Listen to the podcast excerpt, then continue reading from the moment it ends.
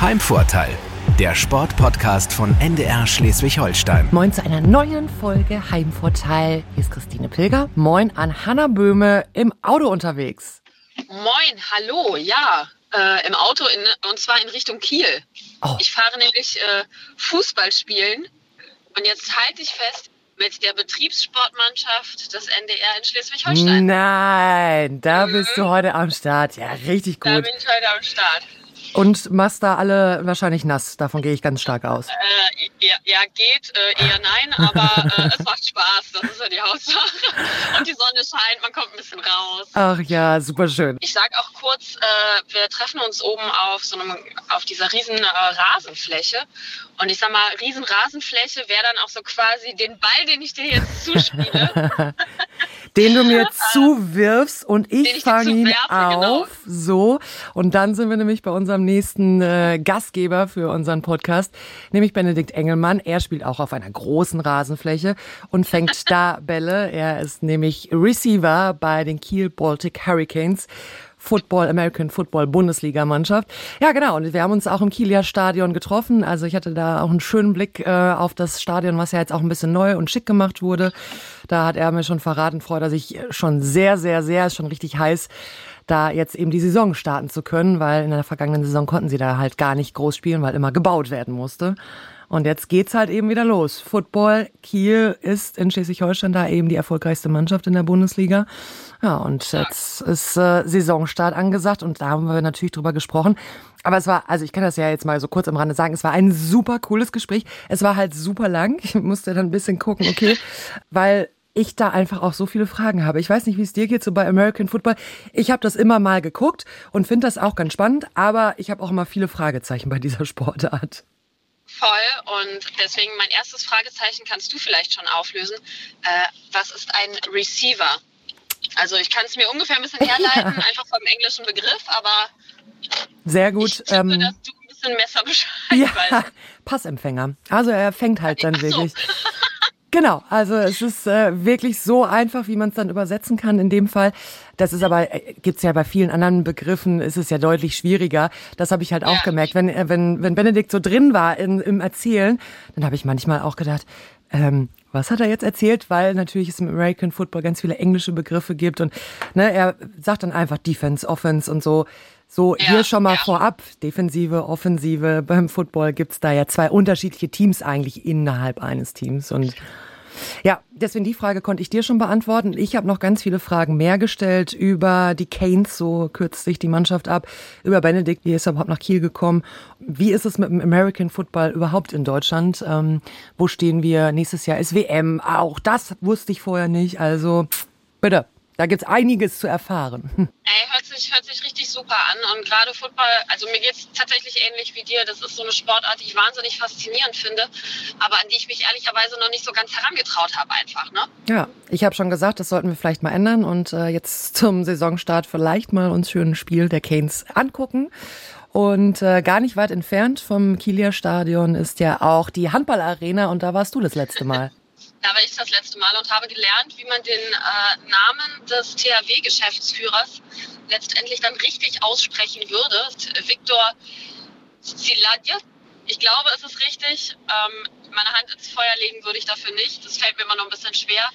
Natürlich war das nicht so der Hauptfokus, wie jetzt sein Name ausgesprochen wird. Ähm, aber da hat er auch ganz nette Geschichten erzählt, was ihm da schon für Namen untergekommen sind. Aber wir haben ganz viel natürlich über den THW gesprochen, aber auch darüber, wie er so als Handballprofi war. Er hat ja selber auch lange gespielt und wie dann auch sein Weg, und da ist vielleicht auch so eine Parallele zu deinem Gastgeber jetzt, wie sein Weg dann nach Kiel zurück war.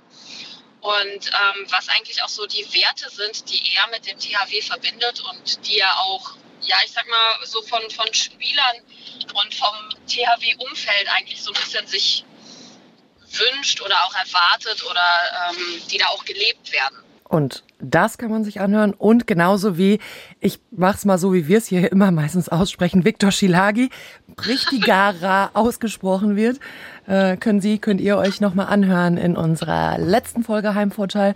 Und jetzt gibt's die ganz frische neue mit Benedikt Engelmann von den Kiel Baltic Hurricanes. Viel Spaß. Viel Spaß. Und gute Fahrt, Hanna. Danke. Heimvorteil, der Sportpodcast von NDR Schleswig-Holstein. Moin aus dem Kieler Stadion, der Heimspielstätte des American Football Bundesligisten Kiel Baltic Hurricanes. Unser Gastgeber heute ist Benedikt Engelmann. Moin. Hi Christine, schön, dass Sie da bin. Schön, dass wir da sein dürfen. Du bist quasi unser Gastgeber, beziehungsweise müssen wir eigentlich sagen, dein Trainer ist der Gastgeber. Wir sind hier in seinem Büro. Wie oft musst du hier antanzen, wenn du irgendwie Mist gemacht hast? Ich, äh, ich hoffe natürlich immer selten und in letzter Zeit ist auch nicht mehr so häufig, aber am Anfang musste ich schon ab und zu antanzen und mich verantworten. Okay. Und was war dann so das Problem, das Thema? Ah, es sind viele Sachen, aber ähm, ach, Kleinigkeiten meistens. Und es sind auch nicht immer nur negative Sachen, man kommt auch mal wegen irgendwie positiven Sachen rein und generell ist ja, ich bin ja von Anfang an immer so ein bisschen auch, ähm, also ich bin aus München gekommen und ähm, war im ersten Jahr noch einer der Jüngeren und dann ab dem zweiten Jahr es so ein bisschen Umbruch im Team und ab da war ich eigentlich einer der Älteren und dann ist man so ein bisschen in die Führungsrolle reingekommen und ähm, deswegen ist, natürlich, ist man natürlich auch oft mal da, um ja. zu erzählen, was so im Team los ist und genau. Können wir jetzt sagen, heute bist du noch 27, morgen Geburtstag und 28. Ja. Ähm, damit dann, also ne, weiterhin einer der Älteren. Wie ist so euer Altersdurchschnitt von bis ungefähr? Also äh, ich glaube so, also von einem normalen GFL-Team würde ich mal sagen, ist der irgendwo 24, 25 rum und sowas. Und wir sind jetzt, also wir sind halt ein extrem junges Team, auch gerade vor, vor drei Jahren, als so bei uns der, der große Umbruch losging und ähm, viele, viele Leistungsträger weggebrochen sind oder weggegangen sind. Ähm, und ab da haben wir jetzt echt, ich glaube, was sind wir, 22, irgendwie sowas. Also wir haben wirklich ganz, ganz viele Spieler, die aus der Jugend hochgekommen sind, die irgendwie 19, 20 Jahre alt sind. Und ja. da bin ich natürlich dann mit 25, 26, da ist man dann schon irgendwie so, so fast so ein bisschen eine andere Generation. Also das ist echt, das ist echt verrückt, wie schnell das dann geht. Müssen die dir auch manchmal noch irgendwie was so erklären, so wie TikTok funktioniert oder geht das gerade noch so? Da bist du noch so wahrscheinlich noch so drin. Ja, ich bin gerne, also Social Media technisch bin ich jetzt, äh, also ich, ich nutze das, aber ich will jetzt nicht sagen, ich bin der Bewanderndste ja, okay. da irgendwie. Ähm, von daher, die, da, da werden einem schon ab und zu mal Sachen erklärt. Wir wollen natürlich über die, die Canes in Ruhe reden, aber vielleicht erstmal ein bisschen über dich erfahren und über dich reden. Ähm, ich habe mich früher für Football interessiert, dann gab es wieder eine Phase, da war das eher weniger und tatsächlich musste ich, und ich bin da sicherlich nicht die Einzige, mir erstmal wieder die Regeln angucken. Wie oft musstest du in deinem Leben eigentlich schon mal Football-Regeln erklären? So ungefähr. das ist eigentlich relativ regelmäßig, weil meistens kommt so vorm Super Bowl, ist meistens immer irgendeine Aktion, wo man irgendwo mal interviewt wird oder sowas. Klar. Und dann ist natürlich immer die erste Frage so, oh, die Regeln sind so kompliziert. Ja. Und deswegen am Anfang äh, natürlich immer öfter, da musste ich es auch selber, muss ich echt warm werden mit dem Sport. Also es hat bestimmt so ein, zwei Jahre gedauert, bis man wirklich alles intus hat, also so viele ganz kleine Regeln auch. Eben genau, das ist ja so der Punkt. Ah, ne? Genau. Und aber so das grobe Spielprinzip oder so, das da kann man schon ganz oft Freunden, also Leuten, die, die es vielleicht nicht so oft gucken oder die eher Fußball gucken, ja. da kann man das immer gut gut nochmal erklärt. Ich wollte gerade sagen, es ist wahrscheinlich auch mehrfach. Du hast wahrscheinlich auch dem einen oder anderen schon mehr als einmal erzählt. Ne? Ja, natürlich. Wann hast du denn die Regeln gelernt? Das heißt, wann hast du mit Footballspielen angefangen? Wie kamst du überhaupt dazu? Ich habe mit, ich habe tatsächlich angefangen, da war ich glaube ich gerade noch 18, glaube ich. Mit in der Jugend damals in München noch. Und ich bin da äh, dazu gekommen, weil ähm, Christos Gudinudis damals noch, äh, mit dem bin ich ähm, lustigerweise mal zusammen in die dritte, vierte Klasse gegeben. Ich war auf Montessori-Schule damals noch. Mhm. Und ich bin dann aber weggegangen und bin meinen eigenen Weg gegangen und alles. Und wir sind zufälligerweise dann in, in der 10. Klasse, in der Einführungsstufe, bin ich ähm, halt wieder ans Gymnasium, bin ich ans Gymnasium gegangen.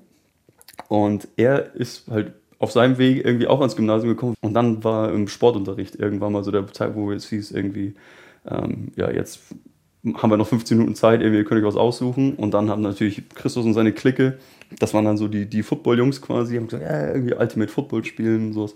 Und das kannte ich ja gar nicht. Ich glaube, es war gerade so, als man mal gelernt hat, was Ultimate Frisbee ist. Also irgendwie mit dem Ball ja. nicht laufen, immer weiterwerfen oder sowas. Und ähm, da habe ich dann das erste Mal einen Ball gefangen. Und das kam so relativ natürlich. Und dann haben wir auch immer also ohne dass wir jetzt irgendwie groß gequatscht haben davor oder sowas, hat er tief die Bälle hingeworfen und ich habe die irgendwie gefallen, mir dann in die Bande gekracht und also fand das super cool, dass ich da irgendwie hochspringen und Ball fangen kann. Und meinte so, ey, komm doch mal vorbei irgendwie bei uns. Irgendwie Hallentraining ist auch gerade ganz, oder schau das mal an. Und dann war ich das erste Mal beim Training und bin auch super aufgenommen worden da. Und dann habe ich auch hab ich noch damals weiß noch, eine Freundin, direkt bin ich vom Training heimgekommen, komplett verschwitzt, hat gesagt, ich glaube, das ist mein Sport, das macht mir richtig Spaß. und wahrscheinlich richtig Freudestrahlend und gedacht so, hm, geil, was hast du vorher für einen Sport gemacht? Also was war vorher so eher so Ja, ich habe hab erfolglos und uninspiriert Fußball gespielt, davor okay. tatsächlich auch. Und ich habe auch echt wenig, also ich war gar nicht so der Typ, der alle Sport mal ausprobiert hat. Also ich bin irgendwann mal im Fußballverein gegangen und das hat man dann halt irgendwie so gemacht. Das hat auch dann dazugehört. Aber nie wirklich gut organisiert, nicht, sondern halt einfach immer so Sachen, wo, wo die Hälfte irgendwie nicht zum Training kommt. Ja. Und ähm, dann bin ich natürlich auch irgendwann nicht hingegangen, weil ich auch nicht wirklich Spaß hatte. Ich wusste gar nicht, warum mache ich das überhaupt. Ja. Und dann kam das eben, und das war der erste Sport, wo ich wirklich hingegangen bin, wo ich gesagt habe, ey, ich möchte das mal ausprobieren. Ich ja. habe da wirklich Bock drauf. Aber es ist natürlich auch krass, weil es ja dann echt einfach ein extremer Zufall war. Also, ne? Ja, also die Verkettung war verrückt. Genau, weil ansonsten, wenn du es vielleicht nicht, und wenn es nicht an dem Tag dann irgendwie in der Schule so gewesen wäre, hätte es auch sein können, dass du den Football nie so richtig für dich entdeckt hättest, ne? Also, ja ne, war irgendwie ein großer Zufall. Und wie ging es dann weiter? Also dann ne, hast du gesagt, dann hast du das alles mal anguckt und fandest es cool. Und wie lief das dann weiter für dich? Ja, also dann ist so der, der erste große Punkt war so, dass, also natürlich kommt dann das Hallentraining und dann, äh, das ist immer viel Geplage, Geschwitze, Gerenne. Und dann ging es irgendwann raus und es gibt immer beim, beim Football ein großes Trainingscamp, vor, bevor die Season wirklich losgeht. Und das war bei mir dann so, dass ich da halt das erste Mal so wirklich ein groß organisiertes Camp, das war über ein Wochenende damals, glaube ich, noch, sind wir, glaube ich, irgendwo auf eine Burg gefahren, da in Bayern damals noch. Da war irgendwie ein Sportplatz daneben. Und da war es halt wirklich so, dass wir morgens aufgestanden sind, irgendwie dreimal den Hügel hochgesprintet sind zum, zum guten Morgen. Dann sind wir ähm, reingegangen, haben gegessen, also dann gab es die erste Trainingseinheit, danach gab es Videoanalyse, dann gab es kurze Pause, dann nochmal eine Trainingseinheit und dann nochmal Videoanalyse am Abend. Und das fand ich so cool, dass man da einfach, was man gemacht hat, irgendwie so sehen konnte. Mhm. Und das hat mich dann halt richtig abgeholt. Und da habe ich richtig gemerkt, jetzt, jetzt bin ich drin. Häng mich da rein. Und dann, ja.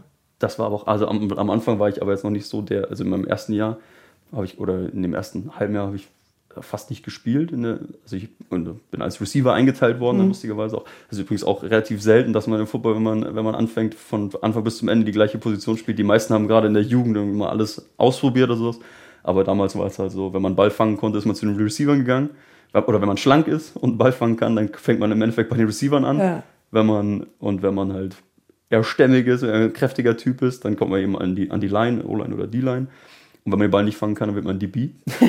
Was ist DB? Und die DBs sind im Endeffekt die, die Receiver verteidigen. Ja. Die müssen auch schnell sein und müssen irgendwie das, das Spiel schnell lesen können.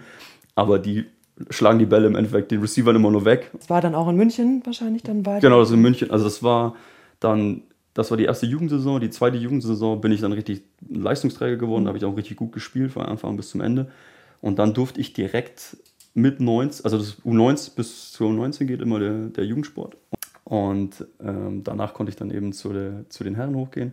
Und da habe ich dann so richtig so meine Willkommen bei den Herren geschenkt von unserem Mittellinebacker Ryan Newell haben wir bekommen. Und äh, weil der, der, da bin ich halt hochgekommen, bin's, ähm, stand irgendwie drin und es gibt immer so Scout, also es gibt ein Scout-Team für die, ähm, für die Offense und für die Defense. Und so trainiert man im Endeffekt. Also man spielt nicht gegen seine eigene Defense, sondern man ah. spielt immer gegen eine Defense, die quasi dem, den Gegner nachahmt. Also wenn ah. die, also es gibt unterschiedliche Arten, wie man Defense spielen kann im Football. Und ähm, die simuliert dann im Endeffekt den Gegner immer für einen. Und ich war dann natürlich, also wenn man Jugendspieler ist oder so, dann ist man in diesem Scout-Team immer, wo man, und da kriegt man halt immer Plays auf Karten, so stehen die da. Also stelle ich da hin und laufe das. Ja. Und ich habe mich da auf, also ich hatte einen Slant, das heißt, dass man wirklich nur ganz kurz nach vorne läuft, 45 Grad nach innen und man schaut einfach zum Quarterback, ob man den Ball bekommt oder nicht. Und ich bin halt super unerfahren gewesen, komme da rein, stell mich hin, und mach einen Schritt nach innen, schau, und, schau nur auf den Quarterbacks, Play ist komplett auf die andere Seite gegangen und der, und dann, der Mike Linebacker hat sich einfach zu mir umgedreht und ich bin stängelgrad wirklich auf mich zugegangen und er ist nur stehen geblieben, einmal kurz den Kopf abtropfen lassen und genau, du lagst dann da. Mich hat so zerlegt, das weiß ich noch, dass, da, habe ich schön den, den Helm und das Kinn bekommen. Und dann bin ich aber direkt, also das ist auch mein Ding, ich, ich stehe immer direkt wieder auf, egal wie sehr es wehtut und ich mir gedacht, oh, oh, was jetzt passiert, ich versuche mal gleich aufzustehen, damit gar nicht irgendwie auf die Idee kommt, dass ich irgendwie, dass sie mich hier gerade irgendwie verletzt verletzt hätten oder Gar dass, passiert. Genau, dass ich mich irgendwie nicht gut für gleich aufgestanden, weggegangen. Und das war auch, auch ganz lustig mit äh, Ryan Newell dann gewesen, weil der die Story hat er mir halt aus seiner Sicht dann öfter mal erzählt. Und er meinte auch so, der Moment, wo ich da direkt wieder aufgestanden bin, das war der Moment, wo er sich so gedacht hat, so, oh, ich glaube, ich, ich glaube, aus dem können noch was werden. Ja, okay. Für einen Laien, wenn man so erstmal so ein Footballspiel sich anguckt, denkt man auch so, ja, die, eigentlich laufen die doch alle nur gegeneinander und irgendwo kommt da mal ein Ball. Aber man hat dann ja eine Spielidee und du musst genau wissen, ich laufe jetzt in dem Winkel so ungefähr in die Richtung. Ne? Also es ist schon ja. auch viel mit Nachdenken. Ja, also es ist, es ist tatsächlich so. Also das glauben immer die wenigsten. Also wenn man Football nur hört, dann denkt man immer so, "Ugh, viele Leute ineinander, Genau. stehen wieder auf. Kopf gegen Kopf. Irgendwie keiner weiß, was passiert, dann rennen sie wieder ineinander. Ja. Und das ist halt tatsächlich so, dass die, also dass die, man weiß immer, es gibt unterschiedliche eine Cover 3, eine Cover 2, Man Coverage, alle möglichen Sachen. Das ist, glaube ich, ein bisschen zu tief, da jetzt überall einzutauchen. Aber es gibt halt unterschiedliche ähm, Defense-Arten und ähm, man muss überlegen, halt wirklich, wenn ich einen Gegner habe, wie spiele ich die Defense am besten aus für den. Und dafür haben wir halt dann unsere Plays und das sind halt wirklich Konzepte, wo es dann heißt, irgendwie du musst da und dahin laufen und deine Aufgabe ist, den und den Spieler, der da steht, irgendwie so zu beeinflussen, dass er auf dich hört, dass der hinter dir frei wird. Und also das, das wird echt sehr komplex dann sehr schnell. Okay, und dann warst du in München und da lief dann auch alles gut. Dann bist du 2015, also dann mit 20 irgendwie dann nach Kiel gekommen. Warum? Also wie kam es dann zu der Verbindung, dass du nach Kiel gewechselt Genau, ich habe äh, 2014 dann, glaube meine erste Herrensaison in München gespielt, wirklich. Hatte dann echt ein extrem gutes Jahr und konnte mich halt extrem glücklich schätzen, dass ich da auch mit, also mit der, der Offense Coordinator damals, ähm, Parker ist der, der ist ähm, äh, mit dem und dem Quarterback und mir lief das halt super gut. Und dann habe ich angef bin ich mit dem Gymnasium fertig gewesen und hab, bin auf die glorreiche Idee gekommen, ich studiere jetzt an der TU Mathematik, aber habe mir da nicht wirklich, also ich war nur irgendwie Mathe, fand Kann ich, ich, kann, war ich genau, war, war ich immer gut drin, waren viele andere irgendwie so ein bisschen Probleme. Da habe ich gesagt, irgendwie ist doch cool, dann, dann schaue ich mir das mal an. Haben wir das angeschaut und haben dann schnell festgestellt, dass auf Wissenschaft Mathe zu studieren, da geht gar nichts mehr nebenbei. Und ähm, dann hat mir ähm, Parker eben damals geschrieben und meinte, er hat einen Dreijahresvertrag in Kiel unterschrieben und wie es denn bei mir aussieht. Und dann habe ich natürlich erst, da saß ich noch, da saß ich am Campus von der TU und bin über meine Hausaufgaben verzweifelt, die ich jede Woche abgeben musste. Und dann ist halt so die, die Idee angreift. Dann habe ich gesagt, hm, warum eigentlich nicht? Und dann ähm, bin ich mit, ähm, habe ich hier mit Gunnar Peter damals, der hier noch der Geschäftsführer war, ähm, telefoniert. Und dann haben wir, irgendwie meinte er so, ja, hier, wir können auch, die haben Kontakte zur Fachhochschule hier. Und da könnte ich auf jeden Fall hochgehen. Und dann habe ich mich relativ schnell entschieden. Ich habe gesagt, ich glaube, ich gehe dieses Abenteuer einfach mal an. Und natürlich am Anfang nicht so, dass ich gesagt habe, irgendwie, ich bleibe acht Jahre da, sondern irgendwie, ähm, ich studiere hier fertig und dann schauen wir mal weiter. Ja. Mal eben vom tiefen Süden in den hohen Norden gewechselt. Ja, genau. Aber das war das ist auch super, ne? Zu Hause ausziehen, man steht so ein bisschen auf eigenen Beinen und hat noch das Footballteam so im Hintergrund ein bisschen, das einem so ein bisschen hilft, sich einzufinden in einer neuen Stadt. Also das war echt war eine coole Erfahrung. Ja, aber wieder auch so ein bisschen, also bei dir ist viel auch so ein bisschen äh, irgendwie durch Zufall, ne? Also da, weil er dann sagt, ich gehe nach Kiel, wie ist mit dir? Du sitzt da gerade auf dem Campus, denkst du, oh, das ist hier auch irgendwie Mathe. hm. Aber gut, wie ist es dann mit Mathe weitergegangen und wie ist es mit dem Studium weitergegangen? Ja, ich habe also ähm, Mathe habe ich dann ähm, abgebrochen. Also nach dem ersten, oder beziehungsweise ich habe gar nicht richtig angefangen. Nach dem ersten Semester kann man, glaube ich, noch nicht von Abbrechen reden. Habe dann hier BWL angefangen zu studieren und bin aber die ersten zwei Jahre eigentlich waren voll fokussiert auf Football. Und ich habe also nicht viel außenrum noch gemacht, ein paar Prüfungen geschrieben, aber nicht wirklich fokussiert. Und dann irgendwann habe ich gesagt, okay, jetzt muss ich mal doch mal durchziehen. mich mal hinse- hinsetzen und dann genau habe ich den Bachelor fertig gemacht und jetzt bin ich jetzt schreibe ich gerade meine Masterarbeit. Okay. Football ist ja jetzt nichts, womit du deinen Lebensunterhalt verdienen kannst. Also in Deutschland zumindest nicht, ne? Nee, genau. Also das ist, also da, da kriegt man vielleicht einen Obolus dazu, was ja auch ganz gut tut, gerade wenn man irgendwie die Stadt wechselt. Aber ähm, das ist jetzt nichts, wo man sich wirklich Ja, so. Ne? gut was verdienen kann. So. da das dicke Auto vor die Tür stellen kann. Es ist trotzdem nicht so, dass ihr manchmal, du manchmal denkst, ey, ich meine, ihr spielt auch Bundesliga, so wenn du das dann vergleichst, wie hoch das Ansehen in der Fußball-Bundesliga dann irgendwie ist, was da an Geld verdient ist, ähm, die Aufmerksamkeit für American Football in Deutschland ist da ja dann viel geringer. Es ärgert einen das manchmal oder ist es einfach so, dass man denkt, ja komm, die mit ihrem Fußball. Ja, also ich, ich vergleiche es gar nicht wirklich so, weil es ist, Fußball ist halt einfach bei uns der, der Sport Nummer eins. Und da, also es ist nicht so, dass man sich vergleicht und denkt irgendwie so, oh mein Gott, ich verdiene so viel, sondern das ist halt einfach, also ist halt einfach was anderes. Und da, also das ist jetzt nicht so, dass man, dass man sich da, oder dass man da überhaupt irgendwie ins Vergleichen reinkommt oder so, sondern das ist halt einfach der, der Sport, der, ich weiß nicht, wo die Liebe hinfällt, ne? Also der Sport, der, der irgendwie funktioniert, den man gut kann. Und ja, das, das ist halt einfach so. Aber wie ist es so ähm, in der GFL dann ähm, generell? Ist es auch ein bisschen zumindest vergleichbar, dass es manche Vereine gibt, die einfach mehr Geld haben, weil sie die besseren Sponsoren haben, oder was heißt die besseren, aber die Sponsoren haben, die mehr reinbuttern. Gibt es da auch viel Unterschiede äh, zwischen den Mannschaften? Ja, also da gibt es auf jeden Fall viele Unterschiede. Also es hängt ja komplett von dem Team an, wie sie, wie die ihre Sponsorensuche gestalten oder wie die auch aufgebaut sind. Und ähm, genau, also in Deutschland gibt es halt so die Braunschweig Lions, die, die so, ich würde mal sagen, vom äh, Budget her da am besten aufgestellt sind.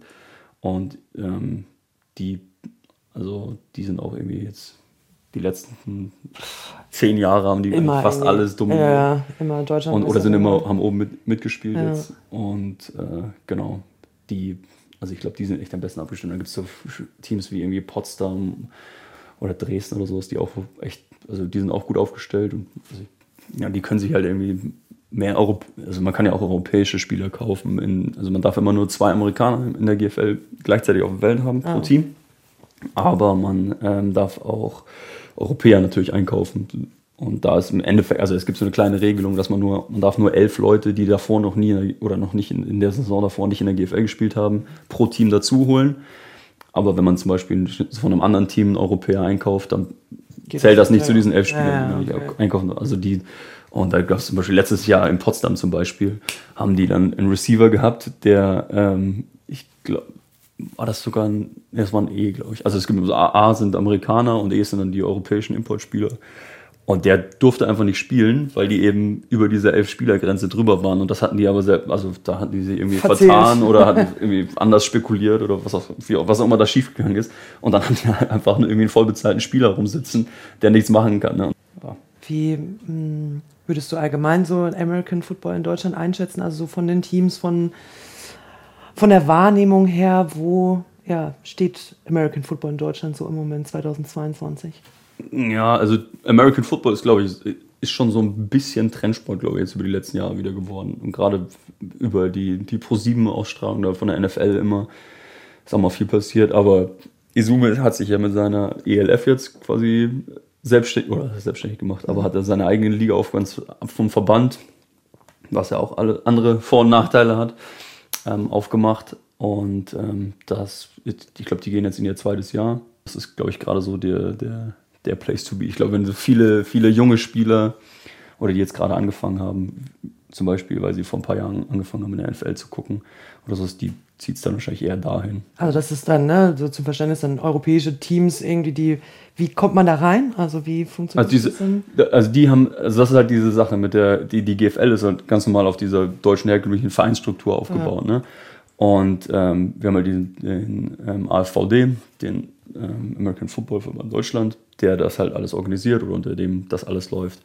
Und da gibt es halt immer Reibereien zwischen den Teams. Irgendwie die einen wollen sich professionalisieren, die anderen finden das irgendwie ganz gut, wie es läuft. Wie es halt so ist, ne? Ja. Im, im Verein. Und ähm, die ELF ist halt jetzt so der Versuch, das quasi wie in Amerika aufzubauen über so sogenannte Franchises sind das immer. Also in Amerika ist es halt auch so, dass jedes, jedes Team ist ein Franchise und ähm, kann dann da, und das soll dann halt auch in der ELF ist das halt auch so. Und das vermarktet sich, wird kommerzialisiert und so. dann, damit möchte man dann halt Geld damit verdienen. Und mhm. diese Kommerzialisierung, die ist halt in der GFL ein bisschen schwieriger, wenn man da irgendwie als, als Team sagen will, will anfangen. Und das hat auch, ja, das, also das hat für und wieder mhm. und äh, ist halt momentan, glaube ich, für die GFL-Teams nicht überall einfach, da an ihre Talente zu halten, weil, ja, wenn man dann sagt, irgendwie Isume ähm, ist da der, der Commissioner quasi von dieser Liga, also der organisiert das alles.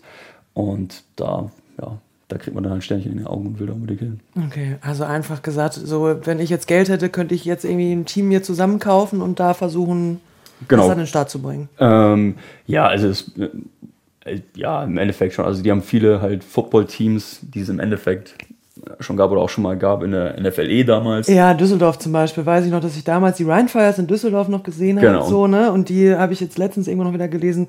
Ja, jetzt im Endeffekt da auch. Genau, und die haben das wieder aufgemacht, ja. genau. Und im Endeffekt, sobald du da irgendwelche Leute hast, die da also die, die Infrastruktur bieten und das machen wollen, ich glaube dann, ja, die, ich glaube, die wollen auch noch erweitern. Jetzt gerade, jetzt sind, glaube ich, sind wieder ein paar Teams dazugekommen dieses Jahr. Und ähm, halt auch irgendwie Istanbul und äh, in Polen, die Rockler Panthers sind dabei und so. Also das da äh, in Barcelona ist ein Team und so. Also die, die, die reisen halt auch viel in Europa rum. Ja, ich wollte gerade sagen, das ist natürlich dann. Ja, das, also die wollen im Endeffekt dann Europa, so eine europaweite Football-Liga ja. Liga im Endeffekt aufmachen. Du sagst für und wieder, wie stehst du dazu? ja, also ich habe, ich bin jetzt, ich bin bei den Canes auch geblieben, auch bewusst geblieben. Ich hatte auch Angebote aus der ELF. Ähm, aber irgendwo war es bei mir halt der Punkt, dass ich gesagt habe, irgendwie, ich fand das cool hier und wir haben ja hier auch in Kiel unsere Höhen und Tiefen und die, die, wir hatten ja auch hier auch eine Vermarktungsgesellschaft, die quasi nur für das GFL-Team verantwortlich war. Die ist dann auch pleite gegangen. Da sind dann auch viele gegangen. Das war im Endeffekt vor drei Jahren so dieser große Umbruch. Und wir dann gesagt haben, okay, jetzt bauen wir, gehen wir in den Verein rein, bauen halt viel auf unsere lokalen Talente auf.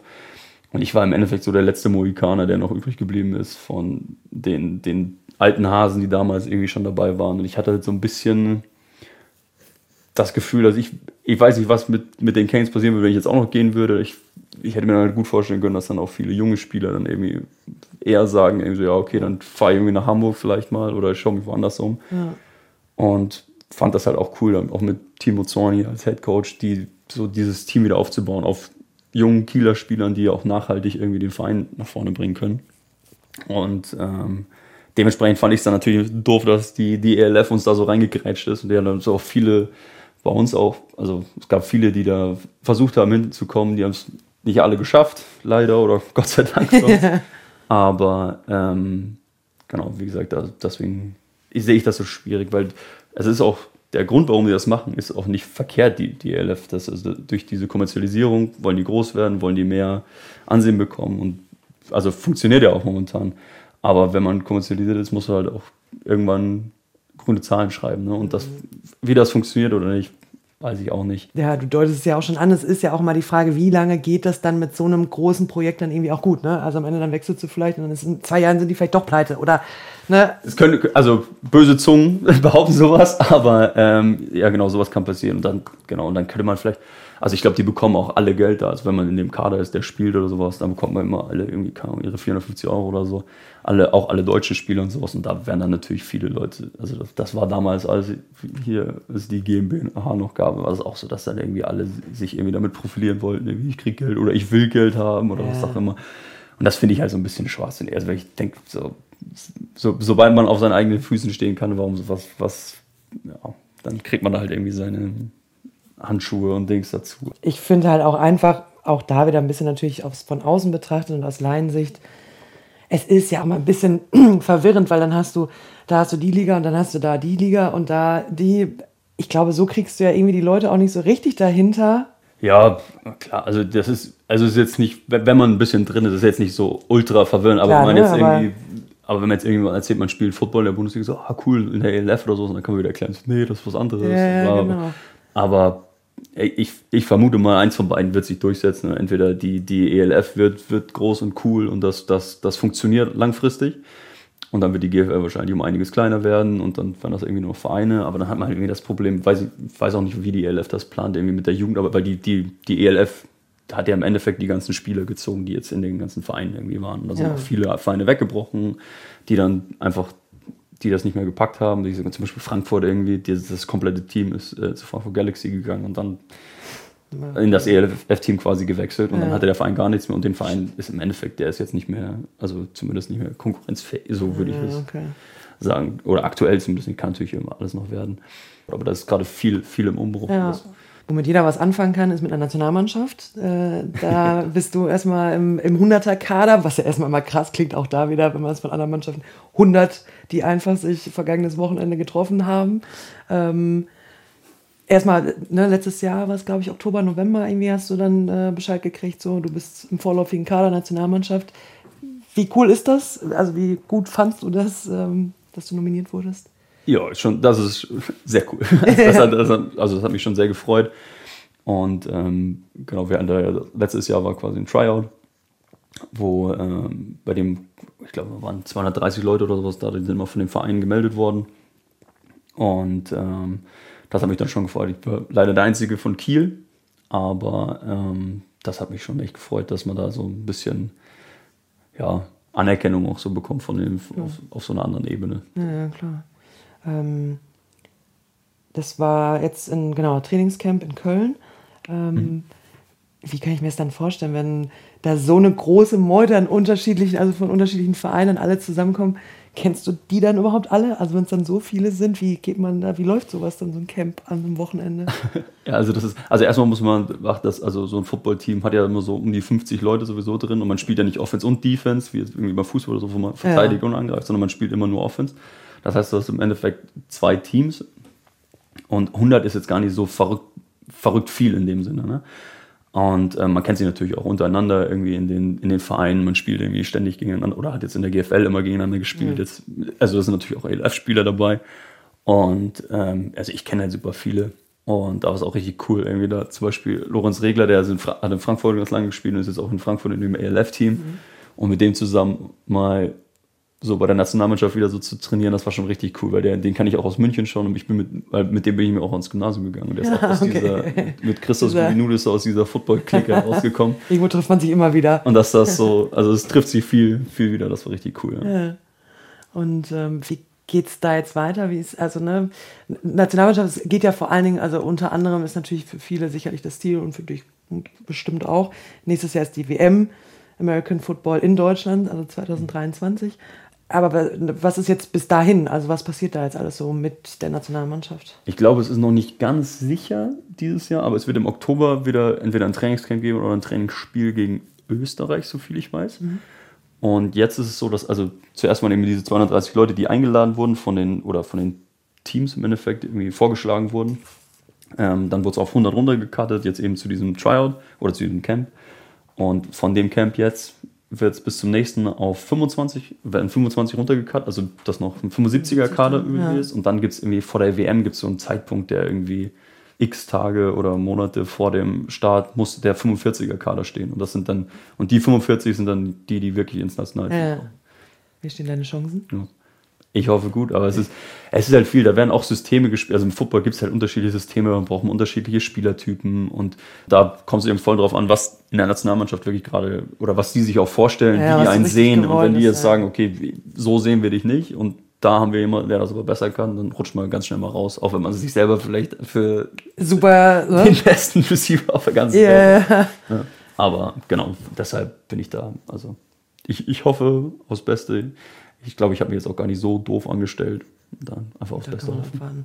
Jetzt haben wir viel über Allgemeines gesprochen, über dich gesprochen. Kommen wir dann nochmal zu den Canes. Wir haben schon gesagt, äh, seit 2015 bist du hier und du hast es auch zwischendurch schon so ein bisschen ja auch angedeutet, aber trotzdem nochmal zusammenfassend aus deiner Sicht, wie hat sich das Team, wie hat sich alles so ein bisschen verändert seit 2015? Wo steht ihr jetzt 2022? Also wir waren, am Anfang war es halt immer viel so, dass wir versucht haben, irgendwie Leute einzukaufen, mit denen wir jetzt irgendwie gerade noch in den Titel kommen oder in die Playoffs kommen. Und das, oder war meiner Meinung nach jetzt nicht immer so ultra langfristig geplant, sagen wir mal.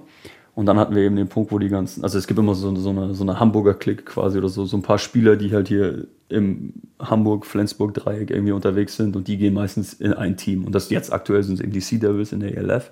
Und die waren immer relativ oft auch bei uns hier in Kiel und auf die haben wir dann im Endeffekt immer aufgebaut. Und das, ist halt schwierig, wenn man einen Kieler Kader hat, der irgendwie zu 50 Prozent aus Hamburgern besteht und dann kann man halt nicht einfach mal schnell hier noch ein Training einschieben oder so, weil die müssen alle hergeschippt werden und so. Und da hatten wir halt, da war so der Fokus immer drauf. Und dann kam bei uns der große Umbruch und wir haben gesagt, okay, jetzt, jetzt gehen wir wieder in den Verein zurück, also vorhin auch schon gesagt haben, ne? und bauen so auf unsere lokale ähm, Jugendtalente und da sind wir jetzt, und das ist so ist einfach langfristiger als geplant. Und da hatten wir die, die, erste Saison, die halt einfach nicht gut gelaufen ist, weil wir so viele junge Spieler hatten, die brauchen erstmal Erfahrung. Man, also das kann man einfach erstmal nicht. zusammenwachsen. Genau. Alles, ja. Das muss alles zusammenwachsen, die müssen da reinwachsen in ihre Rolle. Und jetzt haben wir, letztes Jahr waren wir überrascht, also ist jetzt nicht gut, perfekt gelaufen, aber ich glaube, wir waren überraschend gut und haben auch Braunschweig mal geschlagen. Das war so ein gutes Highlight dieses Jahr und haben es dann im Endeffekt also haben auch viele Spiele irgendwie knapp verloren und gesagt, okay, wenn jetzt ein paar Sachen anders laufen, auf blöd kommen wir noch in die Playoffs. Und da hat man eben schon gesehen, dass der Prozess auf jeden Fall funktioniert, dass, die Jugend, dass da Jugendspieler ranwachsen, die auch wirklich Leistungsträger werden können. Und ähm, wir sind halt eben so auf dem Weg, auf diesem breiten Kader aufzubauen. Und das ist halt echt schön, jetzt zu sehen, wie das so Früchte trägt. Einfach, dass man so junge Spieler hat, auf die man aufbauen kann. Und ähm, ja, dieses Jahr wollen wir die Playoffs kommen, schauen, wie weit es geht. Und wenn man dann Playoff-Erfahrung hat, ein Jahr drauf, so, hält einen ja nichts mehr auf. Dann hat man die Erfahrung gemacht und dann sollte man ja wissen, wo es lang Ich wollte gerade sagen, und das ist ja, ich meine, 2012 stand die Canes das letzte Mal im Finale, 2010 das letzte Mal gewonnen. Mhm. Aber ich sag mal, wäre ja jetzt so nach zehn Jahren vielleicht mal wieder Zeit auf für ein Finale. Wäre wär ganz cool langsam wieder, ja. Wie ist es, du hast es jetzt schon gesagt, ähm, natürlich jetzt viel auch junge Spieler und so aus der Region. Trotzdem habt ihr natürlich dann auch da irgendwie noch einen Amerikaner, einen Iren. Wie ist es so im Alltag? Wie funktioniert das immer, wenn man von dann noch von einem oder anderen Orten, von anderen, aus anderen Ländern da irgendwie Jungs zusammen hat? Wie zum Beispiel in der Kabine, sprecht ihr immer nur Englisch oder wie, wie passt ihr alle zusammen und gibt es eigentlich immer ich mich schon gefragt, wenn ein neuer Spieler kommt, immer so eine kleine Kieltour. Bist du dann immer derjenige, der sagt so, bin schon, ich bin schon am längsten dabei, ich zeige euch jetzt mal, wo man hier gut hingehen kann? Ähm, ja, also natürlich ist immer so ein Prozess, wenn die, wenn die Amis zuerst mal da sind, dann würden die mal mit, irgendwie geht, düst irgendwo rum. Uh, aber das bin jetzt nicht unbedingt immer nur ich oder so. Wir haben halt viele Jungs, die in, die in Kiel hier unterwegs sind, gerade jetzt haben wir halt wahnsinnig viel und das ist halt auch so das Coole. Ne? Jetzt kann man, kann man die mal besser abholen und ein bisschen mehr integrieren. Ja, in der Corona-Zeit, das ist wahrscheinlich auch eher schwierig dann. Ne? ja, da war es sowieso sehr schwer. Ja. Aber ähm, genau, also im Endeffekt ist es so, wenn die, genau, die Amis kommen an, wir schauen sich das mal an. Also es entwickeln sich ja auch so Freundschaften immer, ne? Also dann kennt man die und dann zieht man mit denen mal los. Ja, klar. Unternimmt mit denen irgendwas. Und das ist, genau. So ein bisschen verschworener Haufen, kann ich mir schon vorstellen. So, ne? Ja, genau. Also das ist, im Endeffekt ist das so, ja, also das, das ist, nimmt so ein bisschen so ein Eigenleben an, weil irgend, irgendjemand kommt gut mit den Amis klar oder kommt gut mit dem klar, gut mit dem klar und dann, ja, wie es halt so dann, ist. Ne? Dann läuft das dann immer so. Und ne, ist es, also ne, ist es dann eher so Englisch, äh, was ihr dann sprecht, oder ist es so ein Mischmasch irgendwie? Also, äh, genau, also wenn, sobald die Amis da sind, versuchen wir natürlich immer Englisch zu reden ja. und ähm, sonst reden wir natürlich Deutsch miteinander. Ne? Ja, Aber sobald die Amis da sind, ist es halt blöd, wenn die, wenn die da sind, gerade wenn die irgendwie noch frisch da sind, dann sind, kommen die an, ein fremdes Land und, und also jetzt die, die wir dieses Jahr haben, die hatten wir, die waren noch nie davor da. Davor haben zum Beispiel Darren, der ist auch mal wiedergekommen, ein Jahr. Kennt das dann immer schon so. Und äh, genau, der kennt das ja dann schon. Aber wenn, wenn die halt hier ankommen und dann spricht keiner ihre Sprache oder so, dann gerade wenn vor einem, also die sagen auch meistens nichts, weil die, die sind dann, also die stehen dann natürlich einfach und so, nicken ein bisschen mit. Und deswegen versucht man halt, dann reden halt 50 Leute Englisch, weil zwei dabei sind, aber das gehört dann einfach dazu. Ja, klar. Wie kommen die dann eigentlich zum Beispiel nach Kiel? Also dann die Amis. Wie funktioniert das mit dem äh, Scouting und keine Ahnung was? Wie landet jemand aus, ich weiß nicht, Michigan oder sowas dann plötzlich in Kiel? Ja, also die, äh, das übernimmt halt Timo Zorn bei uns, der, der Head Coach, der scoutet immer die Leute, mhm. schaut sich an, wer, wer zur Verfügung steht, wer, wer Bock drauf hat und ähm, genau, und die werden dann geholt. Also die, und die sind auch voll bezahlte Profis bei uns. Also die, also, und die bekommen dann hier eine Wohnung und sind dann über die Season hier und düsen dann auch wieder nach Hause nach Amerika. Das heißt aber, dass Team und Zorn dann schon auch viel wahrscheinlich vom Laptop, Fernseher oder sowas hängen, weil man muss ja schon dann viel sichten. Es gibt ja dann einfach schon viele Spieler, die wahrscheinlich im Angebot sind, oder? Ja, klar. Und das, also da hat er auch echt ein gutes Händchen für. Also das, das ist die, die Imports, die wir seitdem geholt haben, die haben echt immer, das sind immer vernünftige Jungs. Die sind immer, also die haben es ernst genommen. Also Joey ähm, Germinario, der ist jetzt in, bei Berlin Thunder zum Beispiel, ist auch in die ELF gegangen ja. und, und äh, Weston, der damals, also der, ich glaube, der Leading Receiver in der GFL auch letztes Jahr. Der wollte auch zuerst zurückkommen, ist jetzt aber auch leider zu den, zu den Vienna Vikings in die ELF, ELF gegangen. Ähm, also, das, also der hat da echt ein paar super Jungs ausgegraben. Ich glaube, ja. dieses Jahr ist es auch wieder mit Andrew, Andrew als Quarterback und Q als Linebacker. Also echt wieder super Jungs angeschafft. Ja. Also das macht er echt gut. Der Name fiel schon häufiger. Die äh, Lions aus Braunschweig ist direkt euer erstes Spiel. Ja. Direkt auswärts. Ähm, ja. Was erwartet euch da dann zum Auftakt?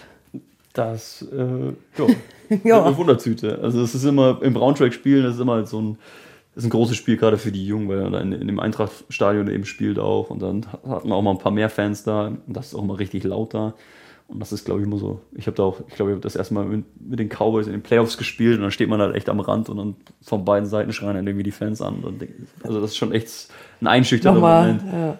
Und ich glaube aber, das ist ganz gut, dass wir das als erstes Spiel haben. Dann sind so die also da, da, lernt man auch wahnsinnig viel daraus. Und ähm, genau, wir haben jetzt dieses Jahr wieder junge Spieler dazu bekommen. Und ich glaube, das ist einfach das ist eine super Erfahrung dann für die. Vorneweg dann direkt. Und dann kommt ja auch direkt Dresden bei uns. Und das ist im Dynamo-Stadion. Da, also da haben wir auch schon gespielt. Und das ist nochmal eine andere Hausnummer, weil das ist ein richtig lautes Stadion. Und da haben die ihr Jubiläumsspiel dieses Jahr, glaube ich, glaube, die spielen noch, also die haben auch ihr eigenes Stadion da, aber das Spiel spielen sie in dem Dynamo-Stadion und da ist, da ist immer richtig Radau. Also das wird auch, glaube ich, wieder ein Highlight dieses Jahr. Okay, hat die beiden Spiele dann direkt und dann kommt es ja dann zum ersten Heimspiel, ich glaube, was war, 4. Juni, genau. Ähm, ja. Jetzt auch mit Stadion, schick gemacht, umgebaut. Ähm, warum sollte man kommen zum Heimspiel? also es ist halt immer, erstmal ist es immer eine super Stimmung. Also wir haben, wir haben wahnsinnig coole Fans, die machen hier eine Hammer Stimmung und dann haben wir einfach ein, also es ist einfach ein, so ein Happening. Also wir haben irgendwie ein Üffbuch für die Kinder. Irgendwie. Ich glaube, die letzten Jahre haben wir, als wir im Stadion waren, haben wir auch immer so für die Kinder draußen so ein kleines, kleines Footballfeld aufgemalt und dann können die da ein bisschen rumspielen und so. Und haben Foodtrucks da, also wo man essen kann. Also es ist einfach eine super Stimmung. Und im Endeffekt ist ja ganz, also da ist der Samstag. Das Happening drumherum schon. Genau, riesig, genau, ja. das ist Happening, Happening drumherum und dann spielen wir hoffentlich auch noch gut. ich glaube, stimmungstechnisch ist einfach ein bisschen was anderes. Es ist nicht so, dass man einfach nur, jetzt wie beim Fußball, irgendwie, dass man hingeht, sich auf den Platz setzt und dann wieder abdüst, sondern es ist einfach ein bisschen, ja, ein bisschen offener, ist ein bisschen mehr los drumherum. Ja. Und genau, jetzt also wieder im Stadion zu spielen, natürlich, letztes Jahr hatten wir nur ein Spiel leider. Also ich habe da ich freue mich richtig drauf, da wieder auf dem, auf dem neuen Kunstrasen. Also das wäre richtig cool. Vielleicht können wir auch Spiele abends spielen unter Flutlicht. Also ich glaube, also das ist dann schon echt, das ist echt eine Hammerstimmung. Also hast du ja schon jede Ecke hier am Platz angeguckt und für gut befunden? Ja, natürlich. Also wir haben jetzt die letzten, äh, die letzten Wochen auch drauf trainiert und sowas und da, da bekommt man natürlich schon, ja. da wird man wieder heiß. Wir haben immer einen Fragenkatalog noch dabei für unsere Gastgeber, äh, den du jetzt noch zum krönenden Abschluss äh, gerne einmal beantworten meinst. Gerne. Das ist nach American Football die beste Sportart. Ah, gibt's nichts. Schwierig. Hab, also momentan, ich, ich schaue viel Basketball auch. Also, ähm, und ich, das finde ich auch super, weil es ein schneller Sport ist. Also ich, ich würde fast sagen Basketball. Basketball. Lieber Fischbrötchen an der Kieler Förde oder Weißwurst im Münchner Biergarten? Weißwurst im Münchner Biergarten. Ja? Ja. Bist du noch häufiger dann mal so? ja, klar, also genau, ich besuche Familie, also jetzt in letzter Zeit natürlich seit der ganzen Corona-Gedöns etwas weniger, aber ich bin oft da. Also ja. da bin auch noch sehr heimatverbunden. Oktoberfest und so, obwohl das ist ja dann auch mal mit der Saison dann ein bisschen schwierig, ne? Ja, Oktoberfest ist, also ich bin aber auch nie, also dieses ganze Oktoberfest natürlich, das kann man mal gemacht haben, das kann ich auch nur jedem empfehlen, das mal zu machen, aber jedes Jahr wird irgendwann anstrengend. Das kann auch nicht sein. Dann lieber Kieler Woche, das ist ja im Juni, wobei, ja, ihr habt natürlich dann, ihr spielt dann immer, das ist ja auch schwierig. Ne? Ja, Kieler Woche ist auch lustig, also so im Vergleich zum Oktober ist die Kieler Woche so alles ein bisschen mehr über ganz Kiel verteilt.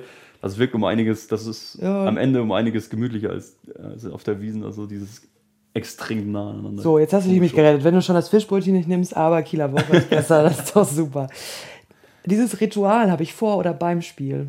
Also ich habe jetzt gar nicht, ich, ich, wollte mir immer abgewöhnen, irgendwie, dass man gar nicht unbedingt so, weil wenn man irgendwelche Sachen immer macht, auf einmal denkt man, okay, ach shit, jetzt habe ich es vergessen und jetzt wird das Spiel jetzt nicht. Das Spiel deswegen habe ich versucht am Anfang irgendwie gar nicht so, aber wenn man aufs, aufs Feld geht, irgendwie sowas, dann fasst man den Rasen einmal an, versucht so ein bisschen kriege man ein bisschen Gefühl für die Situation, hole dann auch immer so ein bisschen runter. Das ist im Endeffekt das Einzige, was ich mache. Also ja. davor, also einfach mal so ein bisschen, ja, Einmal. sich ein bisschen grounden vorher, weil man ist, ist schon, davor ist man immer richtig immer so aufgeregt, das ist so die ganzen, die ganzen Jungs schreien rum und dann läuft man aufs Spielfeld und dann ist man komplett Adrenalin erfüllt und dann muss man sich ab und zu mal ein bisschen runterholen, dass man gute Leistung zeigen kann. Das ist auch ein gutes Ritual. Ähm, lieber sicherer 55 zu 6 Sieg oder knapper Last-Minute-Erfolg? Knapper lassen mit Erfolg. Ja. Das macht, das ist ein Gefühl. Das Lieber, dass die Pumpe nochmal richtig geht, ne? Ja, das kann man sich gar nicht vorstellen. Also wenn, wenn das immer der knappe Erfolg auf jeden Fall. Also dieses, dieses wenn das Herz bis zum, bis zum Hals schlägt, man denkt so, oh, die Defense muss halten, irgendwie so, und jetzt kriegen wir noch einen Drive, um das Spiel zu entscheiden. Das ist schon, das ist ein besonderes Gefühl. Schock dann mehr. So läuft bei mir der Abend, die Nacht ab, wenn Super Bowl ist. das ist eine lange Nacht. ähm, aber meistens trifft man sich mit Freunden, macht irgendwie, macht Wings, macht Burger, irgendwie macht sich, macht sich einen gemütlichen Abend und meistens isst man auch viel, viel, viel zu viel und fällt dann irgendwann um sieben Uhr in der Früh ins Das gehört ja auch dazu irgendwie, ne? Also ja. ohne. Und es ist so, ich kenne es auch bei einer Freundin, die da immer super Fan ist und das nicht so gut haben kann, wenn dann Leute mit dabei sitzen, die dann so viele Fragen stellen weil sie das Spiel nicht so verstehen. Wie ist das da bei dir? Akzeptierst du das oder? Nö, ich finde, das gehört dazu. Also ich kenne ja nicht jeder Football und also ich finde, es ist immer so ein gefährliches Ding, wenn man sagt, ich will die Regel nicht erklären, weil wenn sich Leute dann, wieso schaut man sich also dann schauen sich die Leute das natürlich auch nicht an und wenn man dann irgendwie auch noch jemanden hat, der einen irgendwie da abschätzig anmault, weil man die Regeln nicht kennt, das finde ich nicht so cool. Deswegen, also ich, ich erkläre die Regeln gerne man, wenn man es oft genug gemacht hat, dann, dann kommen halt die. Geht das die, auch? Ja, die Basics, die hat man ganz gut drauf, die kann man so in fünf Minuten einmal runterrattern. So, PowerPoint-Präsentation ab jetzt. Letzte Frage. Da sehe ich mich am 2. Oktober 2022. Hoffentlich im German Bowl. ja.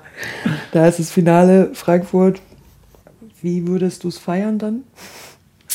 Das würde ich sehr feiern. Also das ist auch immer von Anfang an, also das ist das große Ziel, dass man, dass man mit den Canes mal ganz, ganz oben mitspielt.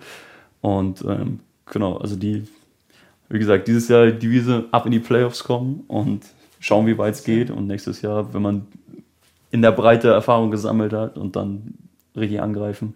Aber also, man fängt kein Jahr an, ohne zu sagen, man kommt auf jeden Fall in den, in den Jump Ball. 2. Oktober ist schon markiert im Kalender. Ist immer, also es ist immer, genau, das Jahr ist immer bis zum 2. Oktober geplant und dann ja. hat man noch ein paar freie Ich wollte gerade sagen, ihr wollt da heiraten? Nee, geht nicht, müsst ihr verschieben oder so. Ne? Solche Termine Ja, das ist schwierig. Benedikt Engelmann, viel Erfolg in der Saison, viel Spaß und vielen Dank, dass wir hier sein durften. Dankeschön, gerne. Heimvorteil, der Sportpodcast von NDR Schleswig-Holstein.